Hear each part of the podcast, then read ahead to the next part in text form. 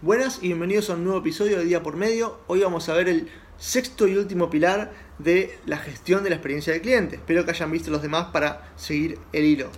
Y vamos a hablar de que te obsesiones por medir el impacto en los resultados. Está buenísimo pensar en el cliente, está buenísimo pensar en mejorar su experiencia, pero no nos olvidemos que nosotros tenemos que comer, no nos olvidemos que el negocio tiene que ser rentable y que pensar en una experiencia mejor para el cliente tiene que impactar en un mejor rendimiento en los resultados de nuestra empresa.